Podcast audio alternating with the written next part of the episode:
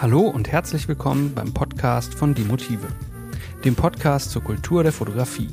Mein Name ist Alexander Hagmann und ich spreche in jeder Folge mit Menschen aus der Fotografiebranche über ihren Werdegang, ihre Haltung und ihre Meinung zur Fotografie und allem, was damit zusammenhängt. Heute mit Esther Rülfs. So, äh, hallo, hallo Esther. Ähm, ich sitze hier mit Esther Rülfs im MKG und ich mache jetzt mal eine kurze, so eine ganz kurze Vorstellung, damit die Leute, die nicht wissen, wer du bist, wissen, mit wem du mit wem wir es hier zu tun haben. Und zwar hast du Kunstgeschichte, Germanistik und Philosophie studiert in, an der Ruhr-Universität in Bochum. Hast äh, ebenfalls ein Stipendium der Museumskuratoren für Fotografie der Alfred Krupp von Bohn und Halbach Stiftung absolviert. Wie gefühlt jetzt die Hälfte aller Teilnehmer dieses Podcasts Du hast äh, promoviert mit einer Arbeit über Herbert List. Da werden wir wahrscheinlich nachher auch noch irgendwie drauf zu sprechen kommen. Hast mit Tobias Berger zusammen 2008, 2009 das Fotofestival in Mannheim, Ludwigshafen und Heidelberg kuratiert, also die Biennale, wie sie jetzt heißt. Ich weiß nicht, hieß sie damals schon Biennale? Äh, nein, damals hieß sie Fotofestival. Ja, Fotofestival, okay. Ähm, hast als freie Kuratorin für das Museum Volkwang und das Museum der Moderne in Salzburg gearbeitet warst dort Sammlungsleiterin und Kuratorin bis 2012 und bist jetzt, seit 2012, äh, betreust du die Leitung der Sammlung der Fotografie und neue Medien am MKG in Hamburg. Ja, das ist alles korrekt. Das ist alles korrekt, aber da habe ich, da hab ich irgendwas, nichts, was ich fast vergessen. Äh, hinzuzufügen. Okay, ähm, deine Nachfolgerin in Salzburg ist Christiane Kuhlmann, oder? Nein, ich habe gar nicht die Stelle da vertreten für Fotografie. Ach so. Sondern eine Stelle für Moderne. Ah, okay, das sind zwei verschiedene. Also eine zeitgenössische, also eine moderne Kunststelle. Ne? Ah, also okay. nicht die Fotostelle, die war damals mit äh, Margit Zuckriegel, ist die Vorgängerin von Christian, Christian Kuhlmann. Kuhlmann. Okay. Ähm, ich steige jetzt einfach mal so äh, ein und ich probiere mal den Einstieg über deine äh, Promotion zu Herbert List. ähm, kannst du kurz was zu Herbert List erzählen? Ja, gerne natürlich. Also äh, tatsächlich ist äh, Herbert List äh, verbindet äh, mich tatsächlich mit Hamburg, ähm, denn der Nachlass von Herbert List ist hier in Hamburg und äh, der er hat eben auch in Hamburg gelebt. Und äh, ist ein Fotograf oder ich habe mich äh, beschäftigt mit dem Motiv der Verlebendigung und Mortifizierung äh, bei Herbert List. Also der hat junge Männer fotografiert, die aussehen wie Statuen und Statuen verlebendigt. Mhm. Äh, und äh, das war sozusagen ein Motiv. Dann hat er in einem Panoptikum fotografiert in Wien und äh, diese Wachsfiguren fotografiert. Also es war eine motivgeschichtliche Arbeit zu einem Fotografen der klassischen Moderne eigentlich. Mhm. Und okay. Und ähm, Hast du irgendwie, war das so auch von der Zeit her, äh, Herbert List, das war ja so 30er Jahre, müsste das ungefähr mhm. sein, also Neues Sehen und so fällt da ja mit rein. Gab es einen Grund, warum du äh, dich für Herbert List interessiert hast? Hat das mit der Zeit zu tun? Nee, eigentlich war es so ein bisschen natürlich, wie man so Themen findet. Ne? Also ich habe damals, ähm, also während des Studiums in Bochum habe ich schon in, am Museum Volkwang gearbeitet, mhm. in der Museumsvermittlung. Und ähm, dann habe ich äh, neben dem, also als studentische Hilfskraft an einem Ausstellungsprojekt in der äh, Kunstsammlung NRW mhm. mitgearbeitet. Puppenkörperautomaten war das äh, Projekt. Und äh, damals habe ich dann eben schon so eine kleine Recherche gemacht für die Kuratorin Pia Müller-Tamm war das äh, hier nach Hamburg und, und sollte mir eben diese Fotografien von diesem Wachsfigurenkabinett anschauen. Und äh, das war im Grunde genommen schon sozusagen der erste Kontakt zu Herbert List. Okay. So. Und auch so ein bisschen vielleicht, ja, so ein Einstieg. Okay, das heißt also, das hatte weniger mit der Zeit selber zu tun, in der er gearbeitet oder gelebt hat, sondern mehr über das Thema. Ja, zunächst mal war das ein toller Fund für das Projekt von Katharina Sekura und Pia Müller-Tamm. Und das Buch war selber war äh, völlig unbekannt. Mhm. List hat das zwar geplant, aber nie publiziert. Und ähm, das Buch ist eine Art Gang durch äh, ein Wachsfigurenkabinett und gibt sich selber als so eine Art populären Führer durch dieses Kabinett. Ähm, List hat so eine Fable eigentlich für das Skurrile und Kitschige und das vertrug sich eigentlich nicht besonders gut mit dem Blick der Moderne. Ähm, und historisch äh, hat mich die Zeit natürlich insofern interessiert, als das List äh, ja selber natürlich eine verworrene Biografie hat. Ähm, als homosexueller jüdischer Abstammung verlässt er 1936 Hamburg und äh, kehrt dann aber nach Stationen in Paris, in London, in Griechenland nach Deutschland zurück und versucht äh, dann in Deutschland weiter als Fotograf zu arbeiten. Und äh, in der Arbeit ging es mir um die Überschneidung mit der nationalsozialistischen Körperinszenierung, ähm, aber auch um die subtilen Umdeutungen, die List vornimmt, nimmt. Und man könnte sagen, das äh, war natürlich auch ein polit äh, politisches, ein geschlechterpolitisches Projekt. Okay. Ist Herbert List hier in der Sammlung im MKG? Weil ja, du sagtest, hier in Hamburg. Auch, äh, hier in Hamburg ist eben dieser Nachlass, also immer noch, ne? Also oder beziehungsweise der Nachlass ist dann ans Münchner Stadtmuseum mhm. gegangen mhm. und ähm, sozusagen die Reste, die nicht äh, ans Münchner Stadtmuseum äh, von denen äh, betreut werden, die sind hier in Hamburg. Okay.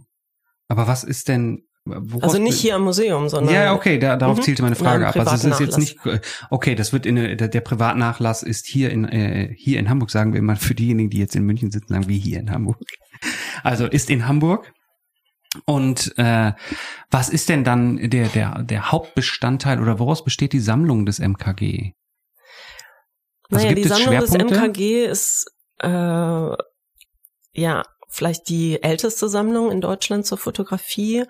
Man hat um 1900 angefangen, Fotografie als historisches Medium zu sammeln mhm. und hat aber eigentlich seit der Museumsgründung schon im 19. Jahrhundert Fotografie als Hilfsmedium für andere Abteilungen mhm. gesammelt. Um 1900 beginnt dann Wilhelm Weimar, das war der erste angestellte wissenschaftliche Mitarbeiter und aber auch äh, Reproduktionsfotograf später. Ähm, der hat um 1900 angefangen, Daguerreotypien zu sammeln. Und das war eigentlich so der Start von einer Sammlung, äh, wo man Fotografie schon als historisches Medium reflektiert hat, eben okay. nicht mehr nur als Hilfsmittel ja. angesehen hat.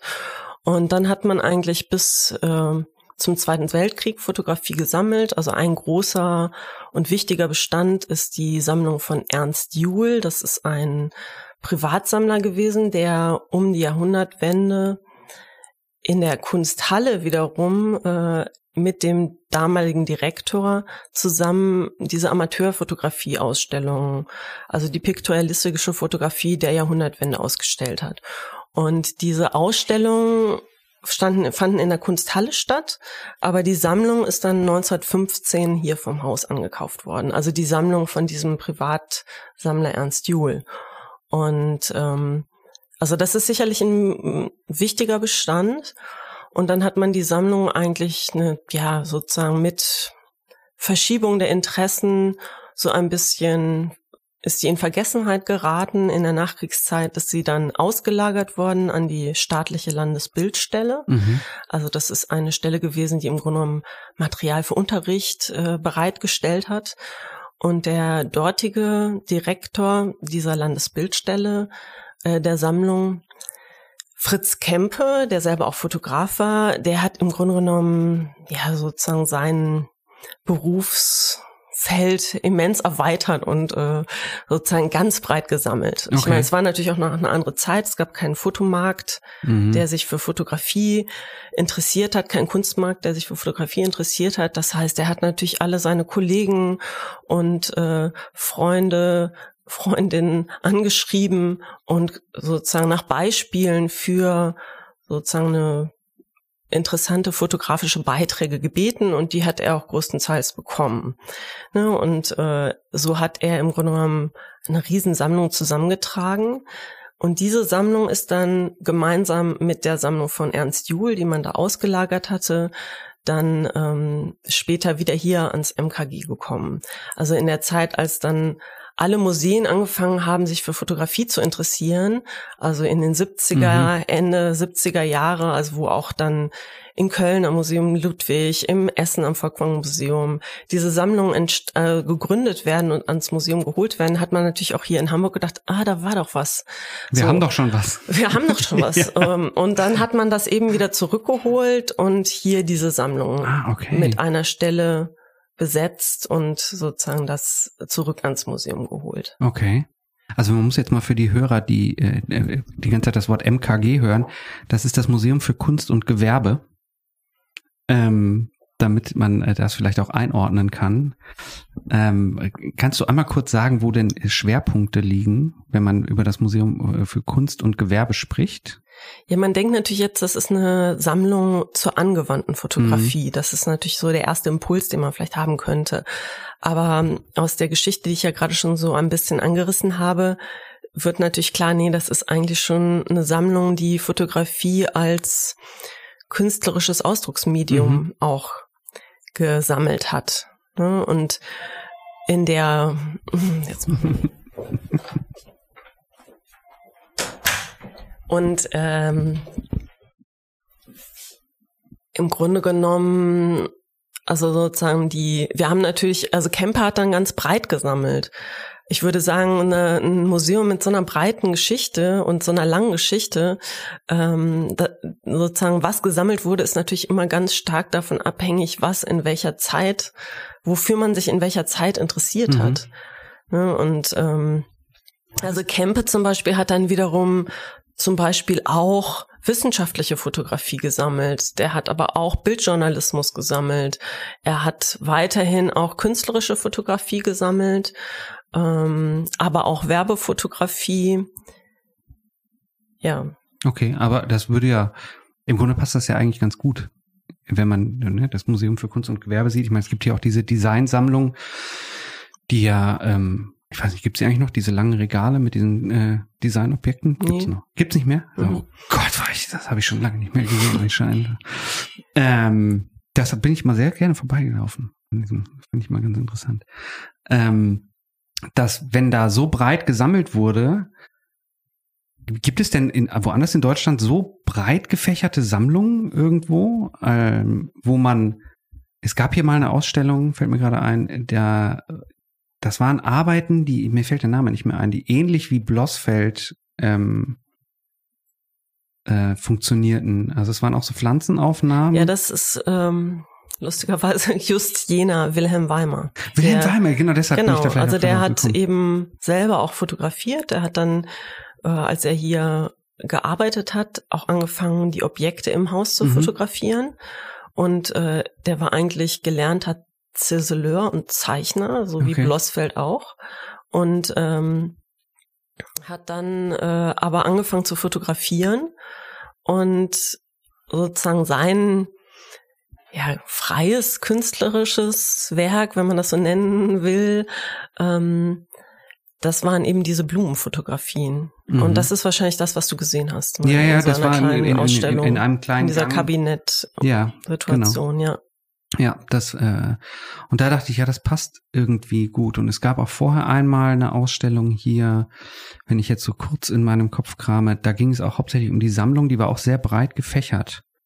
Da ähm, war, das war eine eine Sammlungspräsentation, glaube ich, eine sehr sehr diverse Sammlungspräsentation. Da gab es in einem Raum gab es so Schaukästen mit liegenden Originalen. Oh, das ist drei Jahre, vier Jahre. Ja, ja. Bestimmt. Also das war ähm, die Ausstellung anlässlich des Sammlungskatalogs, den wir auch genau. rausgegeben ja, haben. Genau, genau, Revision genau, hieß genau. die, wo es so sozusagen noch, ja wirklich um eine Sichtung auch nochmal, ja. eine Wiedersichtung dieser Sammlung ging und wo ich versucht habe, ja, so die unterschiedlichen Schwerpunkte der Sammlung vorzustellen und das waren in dem Ausstellungsbuch oder in dem Sammlungsbuch sind es zehn Kapitel und davon haben wir dann, ich glaube, sechs in der mhm. Ausstellung vorgestellt. Ja.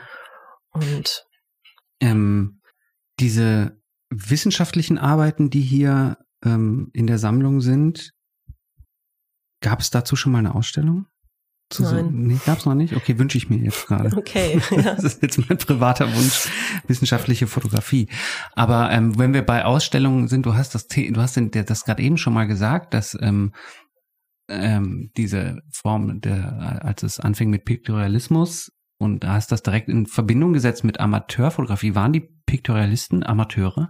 Genau, die waren eigentlich Amateure. Ja, war Heinrich Kühn Amateur? Für mich ist Ja, Heinrich mhm. Kühn absolut kein Also Amateur. in dem Sinne, dass der Amateur eben jemand ist oder die Amateurin jemand ist, ähm, die nicht nicht äh, sozusagen von diesem Beruf leben müssen und das Okay. jetzt nicht in, in natürlich technisch würde man jetzt sagen, war der natürlich kein Amateur. Mhm.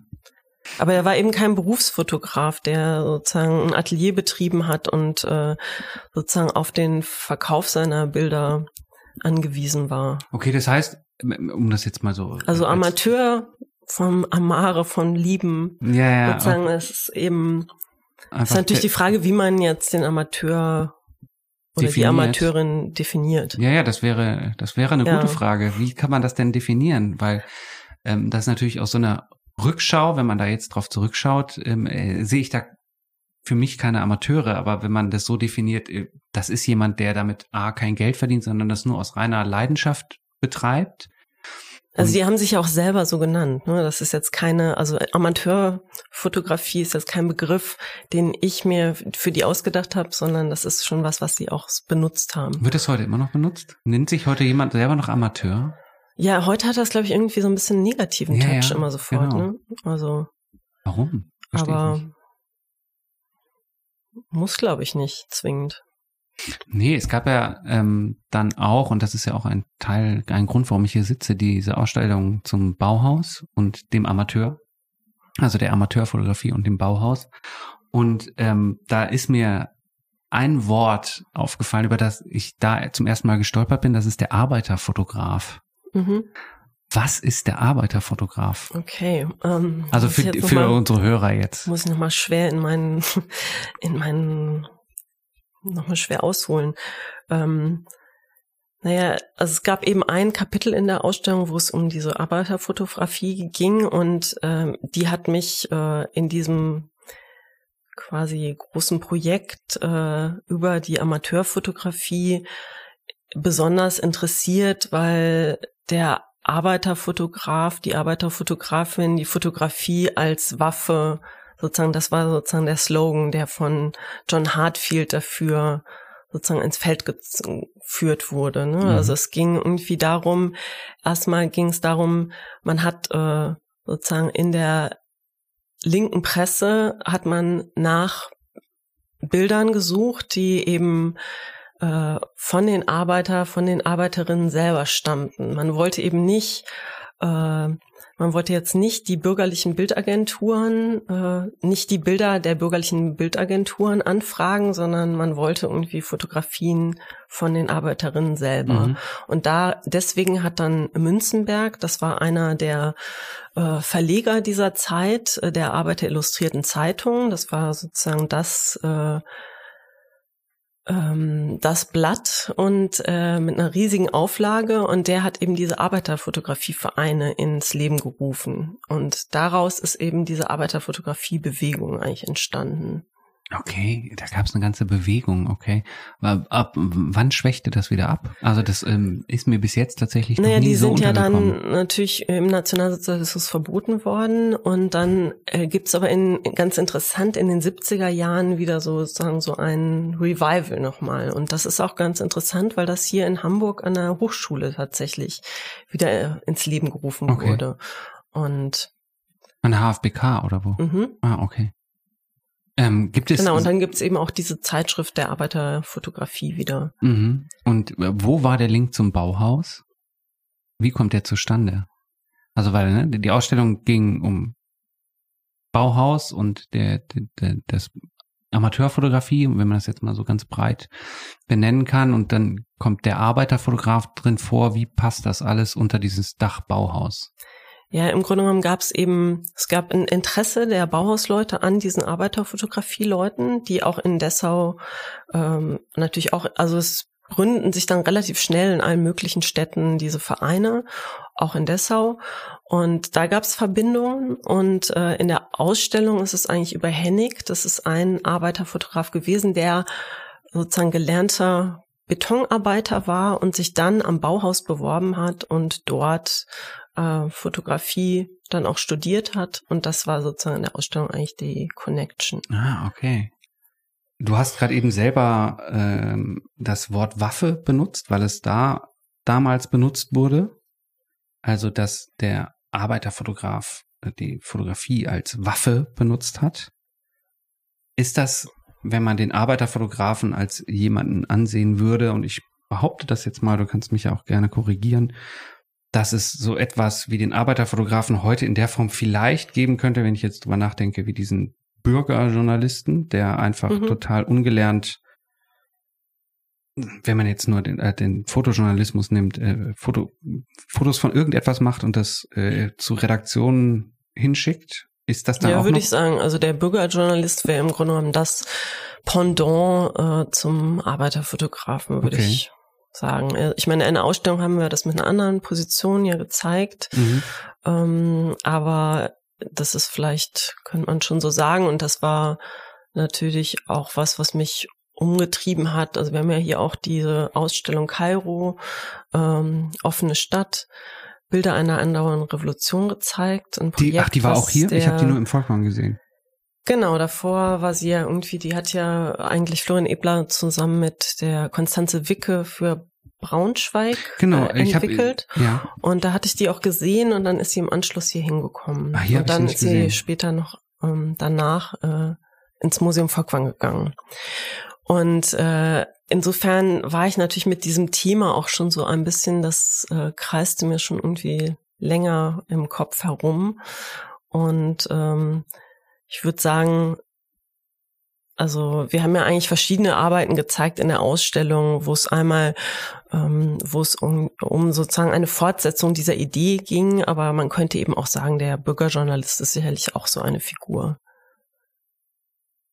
Die damit reinpasst. Wann, wann hat das denn, also in, in meinem Verständnis hat diese ganze Idee des Bürgerjournalismus ähm, hat so ein bisschen Auftrieb bekommen ich glaube, ich schätze mal, dass man so 2011, 2012 arabischer Frühling gewesen sein, wo plötzlich ein geschichtliches, äh, ach, jetzt fehlen mir dafür die Worte, wie es zu einem Moment kommt, diese arabische Revolution am Tahrirplatz, wo plötzlich Bilder von dort in die Welt transportiert wurden und man das Gefühl hatte, man war ja plötzlich mittendrin, weil man nur noch Handybilder zu sehen bekommen hat oder Handyvideos von Leuten, die dort standen ähm, in meinem Gedächtnis hat das in der äh, so massiv, wie man es da gesehen hat, vorher gar nicht so existiert vor 2011.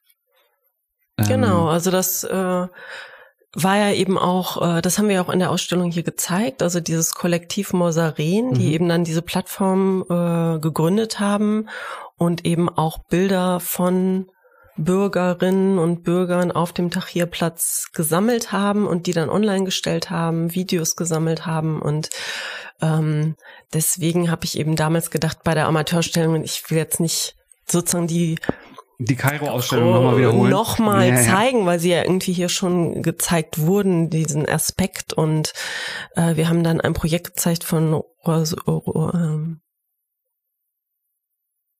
Guadalupe Rosales, äh, okay. eine und die hat so ein ähm, im Grunde genommen einen Blog gemacht, wo sie Bilder aus der Hispano-Community gesammelt hat und diese Bilder ähm, sozusagen online gestellt mhm. hat. Also sozusagen eine andere Form, aber eben auch diese Idee, ähm, quasi eine Geschichte zu teilen, die irgendwie vielleicht ungesehen oder ungelesen bleibt und mhm. die äh, in der privaten Fotografie vielleicht verborgen ist.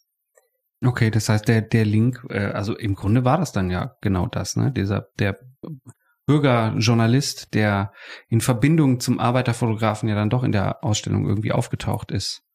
Wenn dieser, wenn man den Link so sehen kann. Oder verstehe ich das gerade falsch?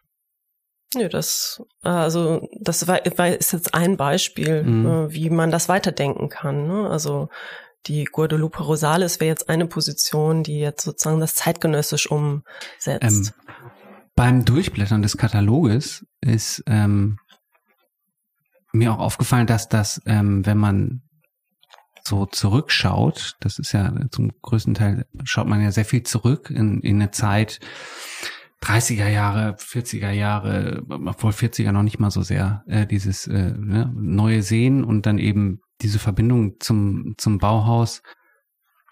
Das hat sich, wenn man da heute drauf guckt, so ein bisschen verselbstständigt, wenn ich da jetzt so drauf schaue. Also im Sinne von, dass das für mich ganz normal ist, ähm, Bilder in einem, in einem Kontext, ob das ein musealer Kontext ist oder allgemein im Kulturkontext oder auch im angewandten Kontext zu sehen, die damals ja aus einem Bereich kam, der überhaupt nicht dafür produziert hat. Aber es hat sich scheinbar irgendwie verselbstständigt oder sehe ich das falsch? Ich, ich empfinde es als Verselbstständigung, dass das, was dort damals stattgefunden hat, während dieser Zeit, Bauhaus, äh, die, die Verbindung zur Amateurfotografie, das neue Sehen dass das ähm, Bildsprachen sind und Herangehensweisen, die heute so selbstverständlich sind, dass sie eigentlich überall stattfinden oder jetzt eventuell auch in dem Bereich Social Media oder ähnlichem da noch weitergetrieben werden. Oh, vielleicht ist das zu kompliziert gefragt. Ja, das waren ja im Grunde genommen, das ist ja so ein bisschen so die These auch, dass es äh, sozusagen diese Amateurbilder, also wenn man jetzt beispielsweise so ein Bild ähm, sieht, äh, wie äh, komme ich nicht drauf, ist es Lotte Bese mit diesem Spaghetti-Teller, was im Katalog auch abgebildet ist. Ähm, das war ja so die Idee, dass das im Grunde genommen das ist, was wir heute als Foodie im, ja, genau. in den sozialen Netzwerken irgendwie wiederfinden. Ne? Genau, und dann eben aus diesen sozialen Netzwerken heraus wieder, das landet dann auch gerne wieder woanders. Also das ist, das entsteht in, in so einem privaten Bereich, ähnlich wie damals nur, dass es heute viel, viel schneller und viel einfacher eine andere Öffentlichkeit bekommt. Also ähm, der Weg ist der gleiche, nur die, die, das Ganze funktioniert noch viel schneller. Mhm. Das wäre mein, mein. Aber vielleicht können wir noch mal darauf kommen, ähm, sozusagen, also warum jetzt eigentlich diese Amateur oder vielleicht würde ich noch mal gerne sozusagen hinzufügen, was mich an der Amateurfotografie auch interessiert. Mhm. Ähm, Guadalupe Rosales insofern äh, vielleicht dann doch wieder kein gutes Beispiel, weil sie natürlich wieder eine Künstlerin ist, die sozusagen auch mit diesem Material arbeitet. Und was ich eigentlich interessant fand während dieses Projekts, dass ich eigentlich gestartet bin mit ganz vielen künstlerischen Arbeiten, die mit Amateurfotografie-Material arbeiten und ich dann aber immer weiter irgendwie dachte, ach, eigentlich interessiert mich diese Amateurin selber und gar nicht die Künstler, Amateurinnen, die über diese Amateurinnen arbeiten. Und ähm, ich würde sagen, das ist was, was ich irgendwie schon eigentlich länger auch so verfolgt habe, weil du hast mich ja irgendwie auch gefragt, ähm, sozusagen oder im Vorfeld habe ich irgendwie noch mal hier in ein Fotogeschichtsheft hineingeschaut irgendwie mhm.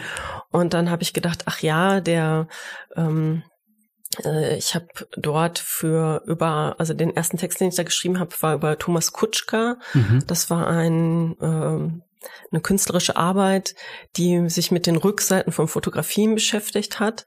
Ähm, dann habe ich irgendwie und äh, von da ist es irgendwie jetzt schon äh, sozusagen immer wieder ist sozusagen dieser Moment der Amateurfotografie aufgetaucht äh, oder habe ich mich immer wieder mit beschäftigt und nicht nur in dem Sinne dass äh, Amateurfotografie jetzt äh, für Künstlerinnen interessant ist, sondern ich finde es als Phänomen, ich glaube, die Fotografie ist was, was mich auch deswegen äh, immer noch interessiert und äh, sozusagen ein äh, was, was mich begeistert an Fotografie, dass sie eben an ganz unterschiedlichen Orten auftauchen kann. Ne? Dass sie als Medium der Kunst sein, kann als Medium der Kunst sein, das ist aber auch was, was mich im Stadtraum auf Werbeplakaten begleitet. Es ist was, wenn ich durch Zeitschriften blätter, äh, begegnen mir bildjournalistische äh, äh, Fotografien. Ich selber habe natürlich irgendwie noch Fotoalben.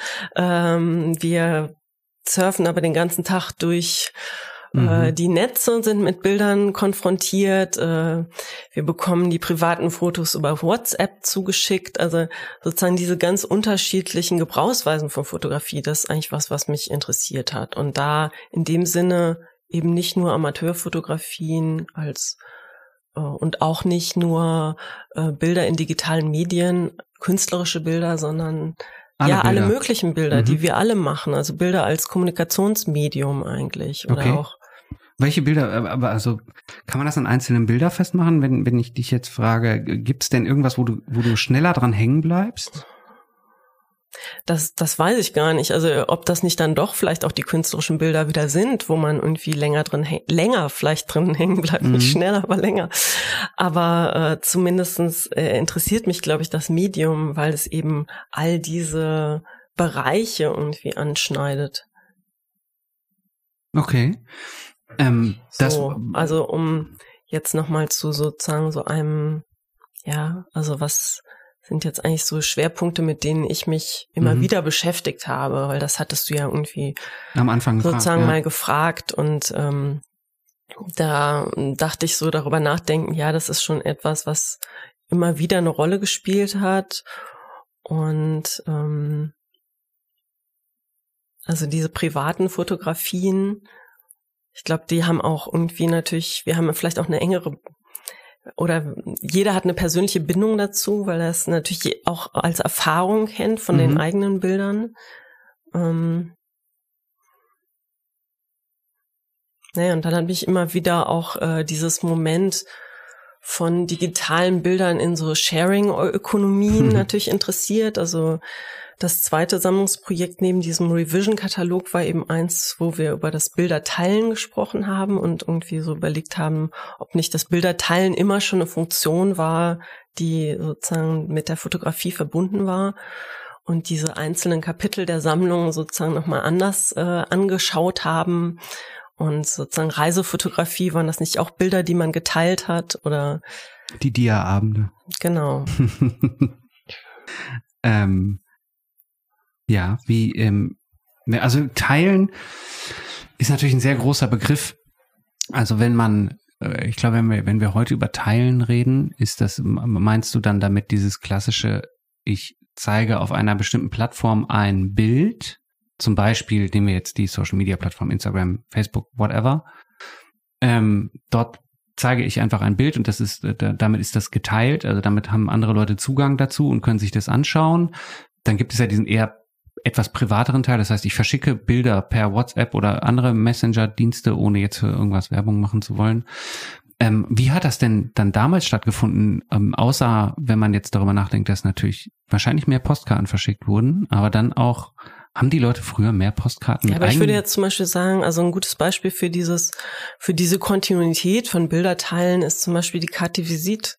Ne? Also ja, diese okay. kleine, ja. äh, sozusagen aus dem 19. Jahrhundert, diese ja, Visitkarten, großen Bilder, die mhm. eben auch nach der Visitkarte benannt sind und die man ja gesammelt hat und weitergegeben hat. So und ähm, aber da waren ja hauptsächlich Porträts drauf, oder? Genau, aber wenn man jetzt irgendwie sich sozusagen einen ähm, Facebook-Account oder einen Instagram-Account von jemandem anschaut, da sind natürlich auch viele Porträts drauf. Ja, ne? Also das ist richtig, ja. Das ist ein interessantes Phänomen des Teilen des eigenen Bildes. So, und also das war so ein bisschen der Startpunkt für diese Ausstellung, die hieß damals When We Share More Than Ever. Mhm. Und ähm, ja, also ich finde sozusagen, was mich vielleicht äh, interessiert, ähm, oder beim Ausstellungsmachen ist natürlich so bestimmte äh, Phänomene, die halt eine gesellschaftliche Relevanz haben, die vielleicht auch politisch sind, mhm. äh, sozusagen mir anzuschauen und darüber zu arbeiten. Ne? Und ich meine, die dieses ganze Phänomen von ähm, Social Networks und was wir da an Bildern teilen, ist natürlich eins, was extrem in den letzten zehn ja. Jahren irgendwie als Absolut. Thema irgendwie uns immer wieder beschäftigt hat. Ja, das hört auch gar nicht auf, das wird ja immer mehr. Ähm, war das dann ähm, dann der der sinnvolle Link zu dieser Amateur? Also um jetzt nochmal auf diese Amateurausstellung auch zurückzukommen, weil das ja alles, ich behaupte das jetzt mal vorsichtig, auch irgendwie Amateurbilder sind. Also dieses ganze Teilen ist ja zum Großteil, wenn Amateurfotografie heutzutage. Also die die wenigsten teilen professionelle Bilder, wie auch immer man die definiert. Ich behaupte, ich sage das jetzt einfach mal so, ähm, dass es bei einer Karte Visit war es ja so, dass man zu einem Fotografen ging. Man hat sich fotografieren lassen. Es ging ja gar nicht anders Mitte, Mitte Ende 19. Jahrhundert. Also wann kam diese erste Amateurwelle mit so einer Kodak Box-Kamera oder so? Wurden dann auch noch, haben die Leute selber Karte Visits hergestellt? Nee, nee, also nee, der ne? sozusagen die äh, eigentliche Amateurfotografie, also die piktorialistische Fotografie, die sich dann Amateurfotografie nennt, von der du aber ja gerade schon gesagt hast, vielleicht sind das ja gar keine, ist denn Heinrich Kühn eigentlich ein Amateur? Äh, die waren natürlich technisch keine Amateure, die hatten groß die hatten Plattenkameras und äh, brauchten extrem extrem viel Wissen, um ja. diese Fotografien herzustellen. Ähm, die um 1900, äh, also im Grunde mit der Box-Camera wird natürlich dann, mit der Kodak Box mhm. äh, wird natürlich dann irgendwie die Amateurfotografie, beginnt so die Geschichte der Amateurfotografie in dem Sinne, dass es irgendwie eine Vereinfachung der Technik ist. Äh, tatsächlich sind die aber dann auch noch relativ teuer. Ne? Also man hat zwar diese Kamera, aber das ein, man musste ja dann die Kamera einschicken. Mhm. Die wurde neu bestückt mit einem Film und man bekam die Fotos äh, entwickelt zurück. Und das war noch ein relativ bürgerliches äh, Hobby. Mhm. Ne? Also eigentlich bis zu dieser, ja eigentlich so bis zur Zeit der Gründung der Arbeiterfotografie war das eigentlich bürgerlich. Und dann okay. war es irgendwie sozusagen so, dass sich das äh, eigentlich jeder leisten konnte. Okay. Ja. Ähm, also die, ne, der, du hattest das ja eben schon sehr gut definiert, relativ einfach, äh, warum Heinrich Kühn jetzt erstmal als Amateurfotograf äh, einkategorisiert werden kann. Ähm, mein Gedanke war eher nur da nicht vom vom technischen ranzugehen, sondern von dem äh, also von der Produktion, sondern eher von der Distributionsseite, dass das ähm, dass der Ama Heinrich Kühn zwar weil er damit kein Geld verdient hat oder weil es nicht seine Profession oder sein Beruf war, ähm, als Amateurfotograf kategorisiert wurde. Aber heute wäre das ähm, vielleicht was anderes, weil die Distributionswege anders sind, weil jemand, der so arbeiten würde mit so einer Leidenschaft, wie Heinrich Kühn das meinetwegen gemacht hat, mit so viel Aufwand und so viel Fachwissen, ich glaube, das würde heute heutzutage äh, gar nicht mehr gehen, dass so jemand ähm, das einfach so nebenbei macht, sondern das würde, glaube ich, wenn so jemand wie Heinrich Kühn heute heute mit so einer Verve und einem mit einem ja, einer also solchen deswegen Vorstellung war ja auch äh, weder Kühn noch äh, ne, also der war jetzt auch niemand, der in der Ausstellung wiederum vorkam. Ne? Also das war ja, auf den kamen wir jetzt irgendwie eigentlich aus anderem Grund. Ich habe ich hab den Namen Heinrich genau, Kühn genannt, das war vielleicht ein bisschen ich unfair. Ich glaube, was man noch sagen könnte, ist, dass er natürlich auch in diesem Amateurbereich auf einer Motivebene gibt es natürlich auch einen Amateurbereich. Ne? Also ich würde sagen, dass die eigene Lebenswelt beschreiben, das ist etwas, was sozusagen Lucia Moholi, die mhm. hat eben so einen ganz schönen Text geschrieben, wo sie sich an den Amateurfotografen wendet und eigentlich ursprünglich so eine Art Führer für die Amateur, äh, für den Amateurfotografen ähm, ein Lehrbuch schreiben wollte. Und äh, da rät sie eben dem dem Amateur, der Amateurfotografin, sie oder er solle doch die eigene Lebenswelt fotografieren. Also nicht die ähm, Okay. Ne? Und, ja. und, da, das ist natürlich bei Kühn auch so. Der fotografiert natürlich seine eigenen Kinder. Also ja. der, der geht eben hin und äh, diese ganzen sozusagen Experimente, die er macht, die macht er mit seinen Kindern und dem Kindermädchen. Mhm. Ja, wer, wer also wer die Bilder nicht kennt, sollte man sich schon, es ist sehr schön. Also wirklich sehr schöne Fotos. äh, also sind ja auch noch, ähm, also es war ja nicht nur die Fotografie damals, das muss man ja auch noch sagen, es war ja damals ja auch noch die Drucktechnik, die diesen piktorialistischen Effekt noch unterstützt hat. Ich weiß nicht, wie, das hieß. Öl, Brumm, Druck, keine genau, Ahnung. gibt's beides. Äh, ja, also Öl, Brumm, Brumm Öl, Umdruck gibt's um, auch noch. Umdruck, ja. Keine Ahnung, ich bin kein ja. Piktorialist. Ähm, und gleichzeitig ist in meinem Kopf, wir reden jetzt die ganze Zeit über Piktorialismus, das war ja eigentlich gar nicht war, unser Thema. War, war, war eigentlich gar nicht unser Thema. Wir sind ja nur äh, über diesen Amateuren so reingestolpert. Ähm, war der Piktorialismus innerhalb der Fotografie, äh, habe ich den, habe ich den eher äh, immer damit in Verbindung gebracht, dass die Fotografie da Kunst sein wollte. Mhm. So, deshalb, aber vielleicht komme ich da jetzt, bin ich da deshalb gerade so hinterher, hinter diesem Thema Piktorialismus und Amateur, weil das in meiner Gedankenwelt immer, nee, der Piktorialismus, der wollte doch ganz klar Kunst sein, also kann das ja doch gar kein äh, Amateur sein. Genau. Aber ähm, so wie du das erklärst, macht das natürlich auch Sinn. Vielleicht ist beides. Ja, aber wie gesagt, war das eben auch gar nicht Teil jetzt sozusagen dieser. Ja, ja, schon klar. Wiederum dieser Ausstellung. Nee, ne? also der, ich weiß, deshalb, ich muss mich bei meinen Hörern jetzt entschuldigen, wir sind sehr abgedriftet, weil ich mich auf dieses Piktorialismus-Thema so gestürzt habe. Ähm, äh, ich glaube, der Piktorialismus und Bauhaus waren auch sehr weit voneinander entfernt. Das äh, hatte da, glaube ich, nicht viel mehr, nicht mehr viel miteinander zu tun. Und es ging ja, glaube ich, auch eher ums Bauhaus. Also um die Verbindung des Bauhaus, der Idee des Bauhaus und wie das Bauhaus diesen, diese Idee der Amateure vereinnahmt hat oder auch unterstützt hat. Ähm, wenn du da jetzt nicht mehr viel zu sagen möchtest oder kannst, dann würde ich jetzt einen kleinen Bogen machen mal in diesem Gespräch. Ja.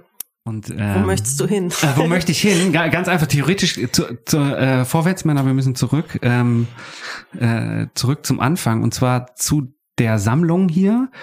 Und ich kann dazu, kurz, das hatte ich in unserem Vorgespräch auch schon kurz erwähnt, den Grund eigentlich nennen, warum ich hier sitze. Und zwar bin ich auf die Webseite des MKG gestoßen und das sollte jeder mal machen, der das jetzt hört. Das muss nicht jetzt sein, das kann man auch nach dem Gespräch noch machen. Und da kann man sich die, äh, einen Großteil der Sammlung, man kann sich nicht alles angucken, oder? Ein Großteil der Sammlung anschauen. Und ähm, wenn man über die Idee des Originals in der Fotografie nachdenkt, ist das deshalb interessant, weil hier, weil da Originale gezeigt werden online, aber die originalen Negative natürlich gescannt. Und da finde ich die Idee interessant. Was, was bedeutet denn das Original, wenn man das negativ zeigt? Ist das das Original? Online? Ja, also Große Frage. erstmal, warum sehen wir, also die Sammlung online zeigt natürlich nur einen Teil mhm. unserer Bestände, also ähm, das sind jetzt ungefähr 10.000 Fotografien, die wir online gestellt haben von einem Bestand, der immer so auf 65.000, so eine okay. Zahl, die irgendwie kursiert, aber ähm, wir haben jetzt so ungefähr 35.000 digitalisiert und wir sind noch nicht bei der Hälfte, also insofern ja. ist, glaube ich, noch viel äh, ich habe mir viel Interpretationsraum davon angeschaut. bei dieser bei dieser Zahl und ähm, in der Sammlung online äh, sind deshalb so viele von diesen Glasnegativen von Wilhelm Weimar, weil wir sozusagen das, was wir jetzt in den Ausstellungen zeigen, dann auch immer online stellen mhm. und äh, sozusagen die Ausstellungen, die in dem Fotografieraum, wo ich immer was zur Sammlung äh, zeige, stattfinden, eben sich auch immer um die Sammlung drehen. Mhm. Und äh, wir haben eine Ausstellung gemacht, äh, das ist eigentlich das Ergebnis von einem Forschungsprojekt von Sarah Kreisler, das ist eine Frau, junge Frau, die hier an der Sammlung promoviert, also nicht an der Sammlung promoviert hat, sondern einen Bestand bearbeitet hat und in einem Programm, Primus heißt es, auch ein Ausbildungsprogramm, also ähnlich mhm. wie dieses Krupp-Programm. Ah, ein ähm, neues Programm, da muss, das muss ich mir ein, ein neues Programm, äh, ähm, wo es äh, das Wissenschaftlerinnen äh, ermöglicht hat, äh, an den Beständen von fünf Museen im norddeutschen Raum zu arbeiten. Und äh, sie hat eben zu diesem Bestand von Wilhelm Weimar, der eben der erste Reproduktionsfotograf hier am Haus mhm. war, gearbeitet. Und deshalb äh, hast du so viele von diesen Glasdias so, äh, okay. äh, in der Sammlung online gefunden, weil die Sammlung online, wenn man kein Stichwort eingibt, dann zeigt sie immer das, was wir zuletzt online gestellt haben. Und das, Und das sind das? eben sehr viele von ah, den Glasdias. Okay. So. Also das ist äh, ein großer Bestand gewesen, ja. den sie bearbeitet hat. Und ähm, ja, und von diesen Glas äh, negativen ähm, Dias, habe ich jetzt vorhin gesagt, Glasnegative mhm. sind es natürlich, ähm, hat sie äh, also existieren auch keine Zeit oder existieren wenige zeitgenössische Abzüge und ähm, dann war es natürlich eine Entscheidung, ja, also das, was wir hier haben, das stellen wir so online, äh, wie, wie das da hier ist. eben da okay. ist. Und das äh, Original ist in dem Fall eben eins, was ein Glasnegativ ist. Okay. So, und jetzt ganz allgemein zu deiner Frage würde ich sagen, na ja, also äh, natürlich zeigen wir hier Originale. Ähm, und ich glaube, das ist natürlich der Reiz, ja auch, wenn man in ein Museum kommt, dass man sozusagen die ganze Materialität dieses Objekts irgendwie erfahren kann. Mhm. Ne? Und in der Ausstellung von Sarah Kreiser war es dann eben auch das Glas negativ, was wir auf dem Leuchttisch gezeigt haben. Ne? War äh, ähm, die Ausstellung, die ich gerade eben, das war diese Kabinettsausstellung, die ich eben angesprochen hatte, einmal, glaube ich, oder? War da ein Glasnegativ? Welches jetzt? Äh, ich hatte gerade eben ganz am Anfang. Ach so, die von, die du jetzt angesprochen hast mit den Blumen, nee, nee, das ist Da schon sehr lange her. Ähm, das war jetzt nicht die, die, äh, das war jetzt nicht die Ausstellung, hieß ja das zweite Original. Ähm, Nee, und nee, da, nee, da das- ging es jetzt irgendwie nicht darum. Das ist schon klar. Ich Also dachte nur gerade, im, ich habe kurz überlegt, dass, weil ich, weil das die einzige war, wo ich jetzt äh, die Bilder von Weimar gesehen habe, Mhm. ob, weil ich nicht mehr in Erinnerung habe, Glasnegative gesehen zu haben. Nein, nein, das ist eine andere Ausstellung. Ja, Also- okay, alles klar. Okay, weil das hatte mich jetzt, da war ich jetzt ganz kurz verwirrt, ob mein Abstraktionsvermögen schon so gut ist, dass ich negative sehe und positive denke. ähm, okay, ich habe, das waren Nein, Abzüge, nein, also die ich war dort ein gesehen habe. großer Tisch, den, der ist einem in Erinnerung geblieben. Okay, all, glaub ich, mit, alles äh, klar. Diesen Das heißt, Objekten, die natürlich auch dann so, äh, ja, also ich fand das ganz interessant, wenn man die in der Ausstellung dann sieht, weil man ja wirklich so das Gefühl hat, ja, das wird ja dann doch auch als Objekt natürlich nochmal was anderes, weil ich meine, diese Glasnegative sind halt ungefähr DIN A4 groß. mhm. Ähm, die liegen da und äh, werden von unten beleuchtet. Also es wird, kriegt natürlich auch so eine, wiederum dann auch so eine Aura, die ähm, sozusagen vielleicht mit dem Gebrauch auch gar nicht so viel zu tun hat. Ne? Also, aber die natürlich, also sozusagen das Erlebnis vielleicht ist, was wir mit den als Kuratoren, als Wissenschaftler dann doch haben, wenn wir irgendwie äh, hingehen und uns diese Objekte anschauen. Ja, eine ganz praktische Frage. Wie lagert man sowas? Ist das, äh, äh, äh, sind die sehr anfällig? Naja, also ich würde sagen, die sind unglaublich robust, weil sie haben hier unglaublich lange erstmal im Keller überlebt, weil sie waren nämlich gar nicht Teil der Sammlung für Fotografie. Ach, Ne? okay. Also die wurden halt wirklich so als Hilfsmittel äh, angeschaut und äh, erstmal hat sich ganz lange für die überhaupt niemand interessiert und die waren hier so irgendwo also wenn die keiner so. braucht, ich nehme die. und äh, dann haben wir die natürlich als Teil dieses Projektes natürlich auch irgendwie mit hier in diese Sammlung genommen und äh, adäquat verpackt und gelagert. Mhm, okay. Und jetzt sind sie Teil der Sammlung. Aber ähm, ich glaube, das zeigt ganz gut, dass gerade diese Reproduktionsfotografie natürlich in den letzten, ich würde sagen, ja, 10, 20 Jahren so eine Umdeutung erfährt. Mhm. Ne? Also, dass auf einmal etwas, was erstmal ein Hilfsmittel war, ähm, auf einmal ein Objekt ist, was dann Teil einer fotografischen Sammlung ist. Da ist ja dieses Glas negativ nur ein Beispiel. Also man könnte jetzt zum Beispiel an äh, Belitzky denken. Das ist halt ein sehr prominentes Beispiel von ganz frühen äh, Salzpapierabzügen ähm, von einem Fotografen, der diese Sammlung also auch eine kunstgewerbliche Sammlung von Minotoli äh, in Liegnitz fotografiert hat in den 1860er Jahren. Und ich meine, wenn man heute, heute hat man die eben äh, sozusagen als Objekte in den großen Sammlungen. Mhm. Ne? Das heißt aber, Also äh, dieses ganze, ich weiß nicht, ob du dich daran erinnerst, aber ich, das war, glaube ich, in der Re Revision, in diesem Kata in unserem Bestandskatalog oder über die Sammlung, ist es eben auch ein, ein Kapitel, diese Reproduktionsfotografie. Und da, ähm, das ist im Grunde genommen natürlich ein Kapitel, wo man, was man, glaube ich, vor 20 Jahren so noch nicht hätte schreiben können. mhm, Weil man diese Objekte noch gar nicht als Teil so einer Sammlung gesehen hat. ja. Ja, die waren Anwendungsfotografie, die so Genau. ja nicht, nicht irgendwo aufgetaucht ist. Ich habe jetzt gerade überlegt, ich waren die ausgestellt? Also ich war bei der, ich glaube, ich war bei der Kuratorenführung damals da. Die hast du sogar gemacht. Ähm, ich weiß nicht, da gab es eine Führung oder eine. Nee, also weil es, äh, also wir, weil wir uns dann entschieden haben, es sind zehn Kapitel. War das wir nicht dabei? zeigen jetzt nicht alle Ja, zehn okay. Kapitel, sondern eine Auswahl von Okay, war das nicht dabei? fünf oder sechs Kapiteln. Es gab. Doch, es war doch, Entschuldigung.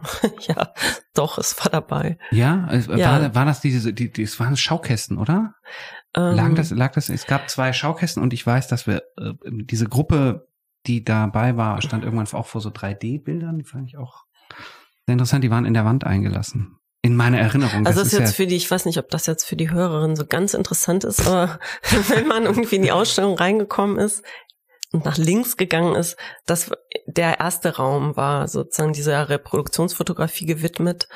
Und da war im Zeitgenössischen eine große Arbeit von Claudia Angelmeier ausgestellt. okay.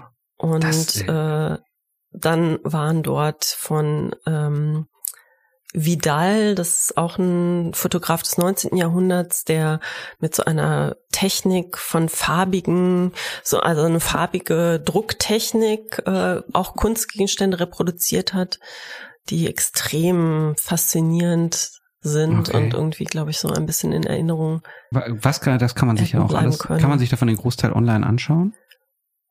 Ich müsste jetzt, also es, ob man jetzt diese Vidal-Sachen anschauen kann, Also weiß kann, ich nicht. man kann, also bei Aber so, man kann äh, unter den 10.000 Objekten was finden, was, was einen interessiert, ja, interessiert. bestimmt. Ja, das habe ich, habe ich ja sogar Ähm, innerhalb von und zu 10 dieser. Online-Stellung, äh, das ist natürlich irgendwie, also warum haben wir jetzt nicht diese ganzen Sachen, die wir bearbeitet haben, online? Das ist natürlich immer eine rechte Frage, ne? Also das ist ja wahnsinnig aufwendig, diese Mhm. Sachen online zu stellen, weil du ja für jedes Bild abklären musst, ob du das denn rechtemäßig darfst. Mhm. Und insofern haben wir irgendwie viele Sachen aus dem 19. Jahrhundert online, Mhm. aber noch nicht so viele ähm, aus dem 20. weil natürlich je länger äh, der Fotograf verstorben ist, je wahrscheinlicher ist, äh, dass Mhm. sozusagen man das jetzt findet Ja, in unserer okay. Sammlung online. Also wenn nach alten Sachen sucht, die findet man hier auf genau. jeden Fall. Insofern würde ich sagen, ja, die Vidal-Sachen sind wahrscheinlich online. Naja, das wird, finden wir hinterher raus. Ich werde dazu einfach einen Link mit veröffentlichen, kann man sich direkt angucken. Ähm, worauf ich eigentlich hinaus wollte, ich weiß gar nicht, ob wir haben jetzt, wir sind ja von Hölzchen auf Stöckchen.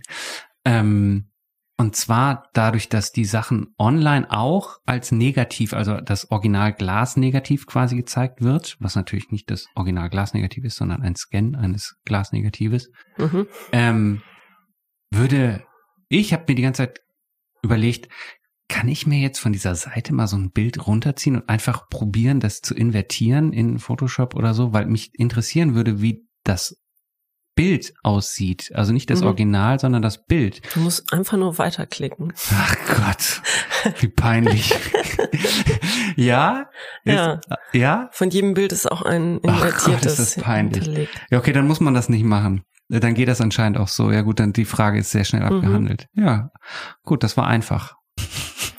Mist, da ist meine, meine ganze Frage fällt gerade in sich zusammen. Mhm. Ah, das macht nichts. Das passiert mir jedes Mal, ganz häufig. ähm, genau, das ist, ähm, wie, ihr zeigt diese Sachen ja, wenn ihr die nicht als Glasnegativ zeigt, habt ihr davon auch schon Sachen selber produzieren lassen? Also gibt es Mhm. davon Exhibition Copies extra? Haben wir vor, für die Ausstellung haben wir auch solche angefertigt. Ähm, Zeigt ihr dann beides? Das versuche ich natürlich, also wenn wir was, also ich finde, das sind halt zwei verschiedene Sachen. Ne? Also auf der einen Seite will man natürlich irgendwie möglichst Prints zeigen, Mhm. die äh, sozusagen auch aus der Zeit stammen und ich würde sagen, doch, dass da würden wahrscheinlich viele auch zustimmen, dass man eben den Unterschied doch sieht, ob Mhm. das ein Abzug ist, den wir heute gemacht haben oder einen, den wir aus der Zeit haben. Und ähm, wenn es aber jetzt keinen Abzug aus der Zeit gibt, dann finde ich, ist es natürlich schon legitim, auch zu sagen, ja, wir machen jetzt neue Abzüge Mhm. aus welchem Grund auch immer. Also das muss man sich natürlich vor überlegen. Ja, ich, also das ist natürlich aus Museumssicht kann, kann ich das immer total verstehen, wenn man über solche Sachen nachdenkt. Für mich als Besucher, wenn ich mich jetzt als, ich bezeichne mich jetzt als den ordinären Museumsbesucher, ist mir das meistens relativ egal, ob das jetzt ein wirklicher Original, Vintage, was auch immer Abzug ist, weil mich ja eher die Gebrauchsweise der Fotografie interessiert und weniger das reine Material. Das ist vielleicht bei Glasnegativen tatsächlich was anderes. Aber wenn wir jetzt über reine Papierprints reden, habe ich oft das Gefühl, dass da einfach nur diskutiert wird, weil man sonst nicht weiß, worüber, also im, auf Besucherseite, nicht auf Museumsseite. Auf Besucherseite wird sehr oft, man kennt das ja, dann stehen die Leute Arme verschränkt hinterm Rücken Museumshaltung. Dann geht man ganz nah ran, um zu gucken, was das für ein Papier ist. Mhm. Und ich frage mich dann immer, ja, aber warum? Es ist doch, guck dir doch lieber die Arbeit selber an. Also es geht doch ein bisschen mehr noch darum, auch was zu sehen ist. Also wenn man das zeitlich und meinetwegen auch politisch bei manchen Sachen oder gesellschaftlich einordnen will, dann spielt das Papier doch keine Rolle. Oder wie siehst du das? Ich würde sagen, es gibt für beide Seiten gute Argumente. Ne? Ach, also ich so glaube, dumm. auf der einen Seite ähm, ist das natürlich, also glaube ich schon, dass der die Besucherin, der Besucher einen Unterschied sieht bei ganz vielen Arbeiten. Ähm, wenn ich mir jetzt vorstelle, man hat jetzt eine Reproduktion von einer Kühnfotografie, so sozusagen so ein Pigmentdruck, ah, ja. wo irgendwie sozusagen man wirklich sieht, die Pigmente liegen auf dem Papier mhm. auf und das auch eine andere, ja, man hat so das Gefühl, man kann das eigentlich schon hat eine andere Haptik. Mhm. Also man kann es natürlich in dem Fall nicht anfassen, aber dann würde ich sagen, ähm, da wär, würdest du mir wahrscheinlich schon auch, äh, würdest du dich eben, dann wäre es für dich eben vielleicht gar kein interessantes Objekt, wenn du dir das anguckst an der Wand. Ne? Jetzt hast du dir aber auch ein Beispiel rausgesucht. Ja, natürlich habe ich ein. Das, das, das haut natürlich meine ganze Argumentation so, kaputt. Und auf der anderen Seite, finde ich, kann man aber auch diese Argumentation unterstützen, die du ähm, jetzt sozusagen vor uns nahelegst, dass es natürlich auch Quatsch ist, jetzt da so eine ähm, nein, nein, nein, ja, so um äh, sozusagen, dass es immer nur um das Vintage gehen kann. Ne? Also deswegen habe ich auch gesagt, man muss eben vorher gut überlegen, ob man das macht. Und natürlich ist der Vintage, der Begriff von Vintage-Fotografie erstmal was, was der Kunstmarkt erfunden hat mhm. und äh, wo es darum geht, dass man natürlich auch eine Fotografie, der natürlich irgendwie einen sozusagen höheren Wert beimessen will, äh, indem man irgendwie etwas künstlich verknappt. Ne? Mhm. Also das ist natürlich ein Begriff, der so erstmal erfunden wurde, aber trotzdem glaube ich, jetzt möchte ich mich nicht von der Idee dieses Originals verabschieden. Hat, ne? das war auch nicht meine Intention. Irgendwie so, hm, aber ich glaube auch, äh, genau wie du sagst, es gibt gute Gründe, dass man das machen kann. Mhm. Und hm, es gibt ja auch viele Werke, äh, von denen gar keine Originale existieren. Und wenn man, wenn man zum Beispiel an so eine äh, Entdeckung wie Vivian Mayer, denk, Mayer denkt oder äh, eine Ausstellung, die gerade in Bern am Paul-Klee-Zentrum zu sehen ist, ähm, Annemarie Schwarzenbach. Das ist eigentlich eine Literatin und Journalistin, die 1933 äh, sich auf eine lange Reise begibt nach Nordafrika ähm, und dort fotografiert und die Fotografien waren eben gar nicht dazu gedacht, okay. publiziert zu werden oder ausgestellt zu werden. Das ja. heißt, sie hat auch gar keine Abzüge dafür gemacht und ähm, das haben eben jetzt die Kuratoren dieser Ausstellung gemacht. Also natürlich ist es auch legitim, das zu machen. Ja, also äh, da darf man mich natürlich jetzt nicht falsch verstehen. Natürlich war das teilweise auch ein bisschen provokativ gerade. Ich meinte damit natürlich null, dass äh, mich das nicht interessiert. Absolut gar nicht. Also was würde mir denn eine, das Beispiel war natürlich Paradebeispiel Heinrich Kühn jetzt. Das, was soll ich mir denn da eine Reproduktion von Heinrich Kühn angucken? Also das ist natürlich bei Heinrich Kühn das Paradebeispiel, warum das Original so interessant sein kann. Das Original, Original.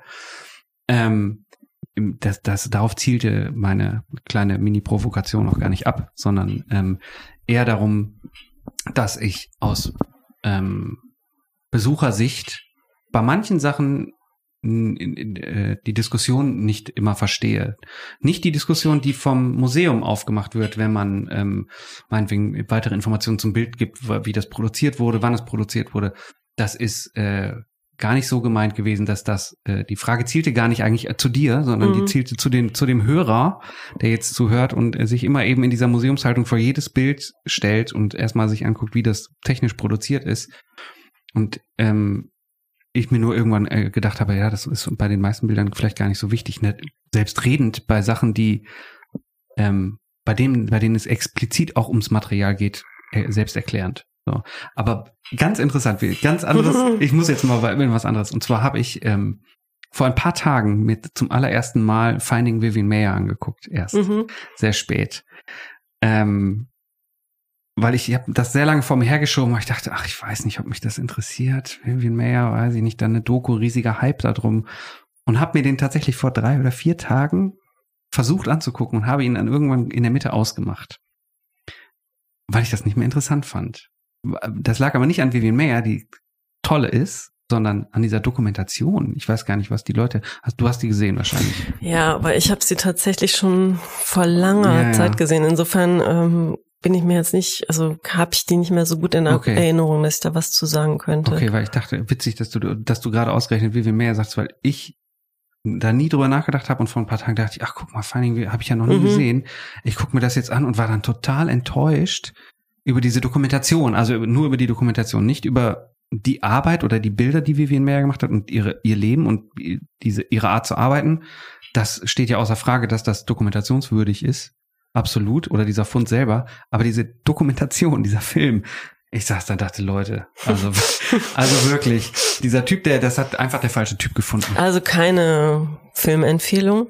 Äh, nee, stimmt. Wenn man jetzt über Filmempfehlungen muss man nicht. Vi- Vivian Mayer auf jeden Fall, egal wo, sollte man sich das auf jeden Fall angucken. Aber die, die Doku muss man nicht unbedingt gucken. Ähm, das nur so dazu. Hast du Filmempfehlungen? Hm. Da sind Fotofilmempfehlungen? wir jetzt schon bei den Ausstellungsempfehlungen. Da sind wir schon fast bei den Ausstellungsempfehlungen angekommen, ja. Ähm, nee, Es gibt nicht so viel Filme, oder? Die man empfehlen kann. naja, man muss ja sagen, ich habe jetzt gerade irgendwie doch eher über die Ausstellung wieder nachgedacht. Ähm, Über welche?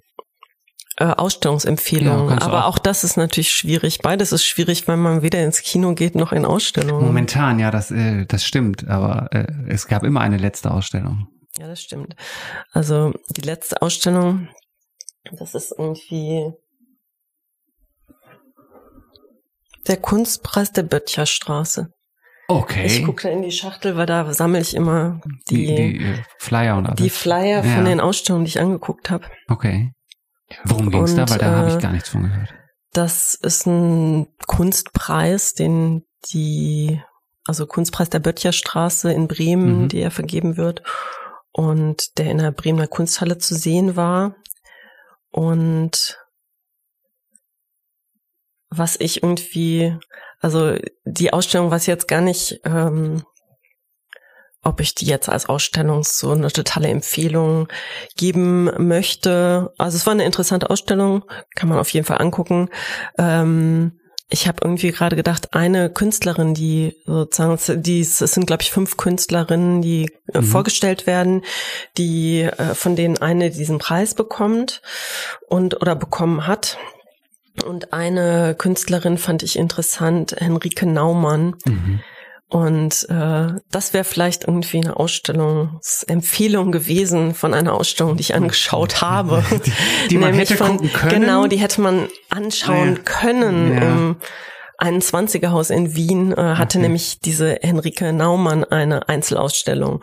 Und die fand ich sehr beeindruckend. Das Okay. sind so immersive Rauminstallationen, wo es irgendwie so mit Möbeln, sie mit Möbeln und Video eigentlich arbeitet und so ein Szenario ähm, entwirft, irgendwie 1990, äh, wo die Reichsbürger quasi die ähm, Gründung der Bundesrepublik abstreiten und dann Österreich äh, beitritt. Und es geht natürlich sozusagen um rechtsextreme Bewegungen in der Gegenwart. Und ah, okay. also das war eine, eine tolle Arbeit. Gut, also eine Empfehlung. Das wäre eine Empfehlung gewesen. ja, ja, vielleicht gibt's ja online einer- bestimmt was zu Von sehen. oder? einer, ja, Wenn es da online was von gibt. Ausstellungen, die wir im Moment alle nicht anschauen Ja, ja, genau, können. genau, genau. Das heißt, diese brauche ich gar keine geben. Doch, doch, natürlich, Ja. also selbst dann, wenn sie nur genannt werden. Das ist ja immer besser, als wenn sie verschwiegen Ja. werden. Das heißt, wir nennen sie und wenn es irgendwas online gibt, verlinke ich das. Und sonst kann irgendwo. ich natürlich irgendwie unsere Ausstellung natürlich auch Dann, mit Susanne He- Kriemann heiß empfehlen. da müssen wir nicht drüber reden, da gibt's auch ein Video zu bei YouTube. Ja. Kann man sich auch angucken. Kann man sich ja online anschauen und dann Kann- hoffentlich im Dezember hier hinkommen, Ja. um sich das anzuschauen. Ja, glaubst du nicht, das klappt? Mhm. Ne? Mhm. Ah, Dann muss man das online irgendwie machen. Weil das wäre ja schade, wenn das nicht mehr, also gar keine Ausstellung mehr gucken. Ich bin sogar ganz schnell noch am letzten Tag vor Schließung in die Deichtorhallen gegangen. Einfach nur, einfach nur so, weil ich dachte, ich muss das jetzt einfach, das ist das nächste. ich war quasi fußweit entfernt, dachte, ich muss jetzt einfach noch schnell irgendwas mitnehmen.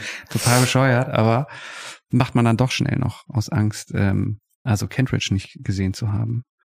Habe ich gedacht, das nehme ich jetzt noch schnell mit. Einfach nur, um ihn gesehen zu haben.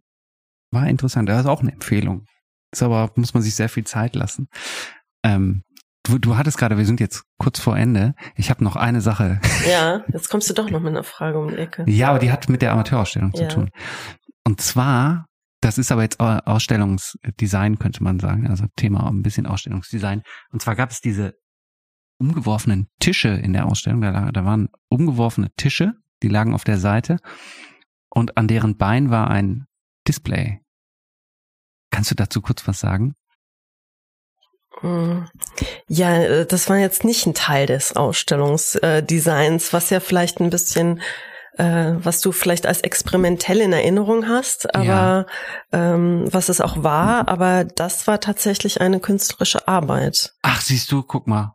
Habe ich so nicht, äh, habe ich in genau, meiner Erinnerung und, nicht mehr so. Und zwar ging es in dieser Arbeit ja um Cleaner, ja. also eigentlich um sozusagen die Leute, die das Internet durchforsten und ähm, ja, äh, quasi bereit. Ja, ja, schon klar. Aber äh, okay, ne? und, witzig, ich äh, habe den Tisch. Diese Büromöbel, äh, die waren natürlich irgendwie so Teil dieser Idee von diesen Menschen, die irgendwo sitzen und äh, an ihrem Schreibtischen dann diese Inter dieses Internet mhm. durchforsten oder. Mhm. Ah, okay, alles klar. Ähm, also Eva und Francesco Mattes ah, okay. es sind die Künstlerinnen ja. dieser Arbeit. Okay.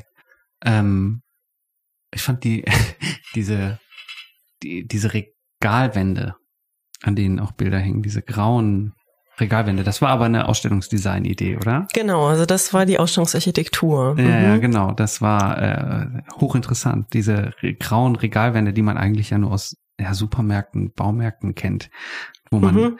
dann quasi wo diese ganzen, ich weiß gar nicht, wie nennt man das, was da sonst dran hängt, äh, diese Halter für Produkte, Produkthalter, die man da so einhängen kann, weil die so gelocht sind. Genau. So, wie kam ja. es zu dieser Idee? Das wäre tatsächlich meine letzte Frage. Ja. Einfach, das ist eine private Frage quasi. Wie kam es zu dieser also, Idee? Also, ähm, zu, also ist insofern keine private Frage, weil das jetzt äh, eine, ähm, weil es ja ein Ausstellungsarchitekt mhm. äh, begleitet hat, das Projekt, äh, Thomas Jehle.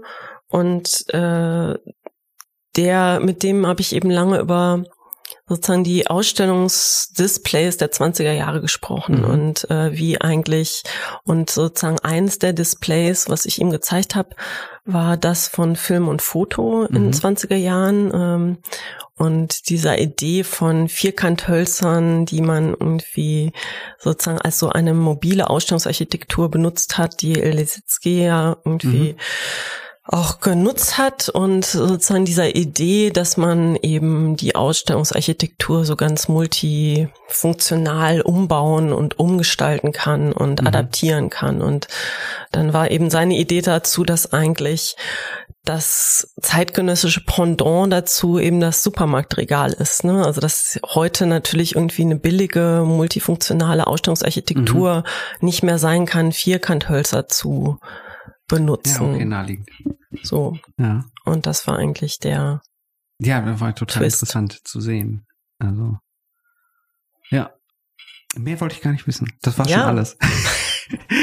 äh, vielen, vielen ja, dann äh, Dank. Äh, vielen Dank für das Gespräch. Ja, danke dir. Ich, äh, wenn mir noch was einfällt, nehmen wir das irgendwann nochmal auf. Es kommt, wird dann noch dazwischen. Ja, genau, ich schneide es einfach so in, ganz An die dazwischen. Stelle, wo wir schneiden wollten. Ja, genau, so dass, dann macht das alles gar keinen Sinn mehr. danke dir. Ja, danke auch.